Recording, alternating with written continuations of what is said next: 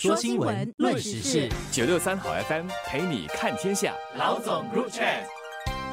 各位听众，大家好，我是《新闻日报》的朱志伟。大家好，我是《联合早报》的郭丽娟。以色列和巴勒斯坦激进组织哈马斯的冲突，使中东地缘政治风险加剧。局势极高度的不稳定，专家和经济师都认为，若冲突扩大，能源和海运物流成本将进一步上涨，我国和世界的经济与贸易活动将受到影响。专家也认为，眼下油价的上涨预料将促使我国石油与化工产品出口价上扬。同时带来进口通货膨胀上行的风险。必须留意的是，自以哈冲突爆发以来，布伦特国际原油期货价再次从每桶八十五美元以下，已经涨到目前的九十二美元左右，回到九月间的高位。而以色列港口船运积压的货物也已经日益的在增加。刚才大家可能有留意到，志伟用的词汇其实是用以哈冲突吧？这里可能我稍微解释一下，大家最近看新闻报道呢，经常会看到以哈冲突这个比较新的字眼，对比之前经常使用的以巴冲突，那使用以哈冲突其实是更为精准的，因为向以色列发动袭击，造成现在这一轮中东战乱的是巴勒斯坦的激进组织哈马斯，而不是巴勒斯坦政府或军方。因此，当新闻中我们使用以哈冲，突突指的就是现在的这轮军事冲突。那至于以巴冲突，那当然是这几十年下来，以色列和巴勒斯坦之间的长期纠纷，是犹太人和阿拉伯社群对于领土和国家的争议，这是一道很难解的历史问题。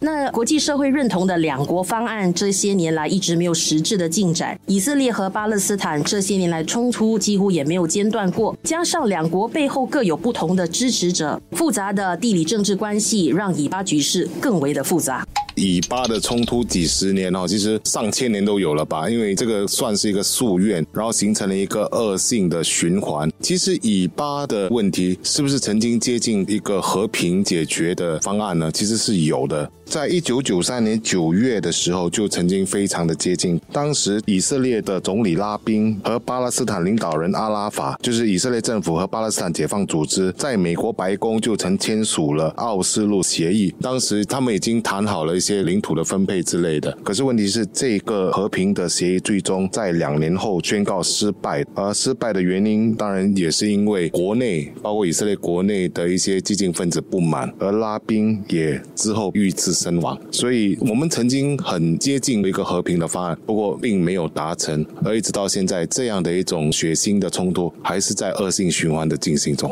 在这一轮的冲突中，哈马斯对以色列发动了袭击，杀害了不少的平民，那也把一些人劫持到加沙去。以色列当然立刻做的就是报复，炮轰加沙地带，然后切断了对加沙的燃料、电力和水的供应，是要彻底的摧毁哈马斯。那这两个多星期下来，已经造成了。四千多人在加沙丧生了，包括一千五百名儿童，在洁净水啊、食品、能源、医疗用品等等都几乎全面封锁了。加沙的几百条万人生命其实已经达到了生存的极限。我国总统尚达曼就发出了强烈的呼吁，他强调当务之急是要保护平民的生命，允许更多的人道援助进入加沙。新加坡的立场是认为，长期要解决以巴冲突的方法就是通过谈判来达成两国。方案这是与联合国安理会的相关决议是一致的。那这个方案必须能让巴勒斯坦人和以色列人和平、安全、有尊严的生活。任何的军事冲突，最无辜的受害者一定是平民老百姓。如果有的选择，我相信绝大多数以巴人民都会希望能够结束纷争，回到和平的日子。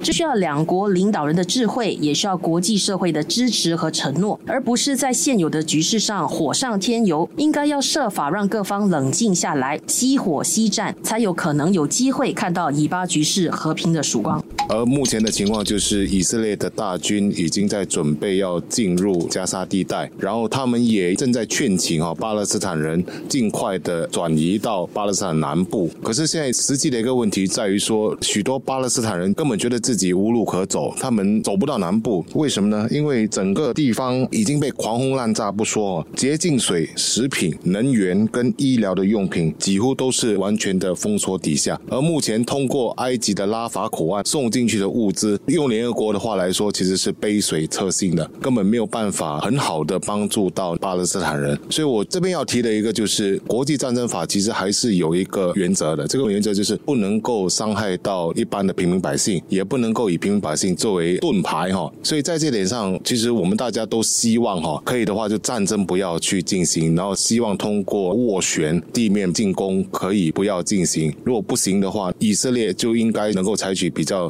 节制的方式，打的是哈马斯，而尽量的不要殃及到一般的平民百姓。国际社会现在其实也很担心，以哈冲突会蔓延开来，更多不同方会加入这场战局，让局势越发不可收拾，造成更多的人命伤亡。由于涉及的是敏感的种族和宗教课题，远在中东地区的军事冲突也会对每个国家国内掀起了一定的影响，例如反犹太和反伊斯兰仇恨等等。欧洲城市如英国的伦敦和德国的柏林就已经出现了这样的情况。那我们新加坡这个多元宗教、多元种族的国家更要提高警惕，不能轻易让外部事件影响到我们的社会和谐。无论你从情感上是支持以色列的反击，或者是巴勒斯坦人在加沙的困境让你很心痛，我想通过捐款或者其他的人道援助的方式来帮助当地受困的平民才是最实际的做法，而不是在社交媒体散播一些无谓的评语或者上传一些虚假的信息。目前各国的一些发展是值得我们留意的。虽然美国的民意大多数人是支持以色列的，不过也有人用人道的理由来支持巴勒斯坦。然后欧洲的一些国家其实立场是分歧的。当然这边来说，我们最不希望看到的其实就是一场所谓有关宗教的战争，或者有关中东对垒西方世界的这样的一个战争。而我们也必须提醒每一个人哈，根据一项报道，其实我们正接近可能第三次世界大战爆发，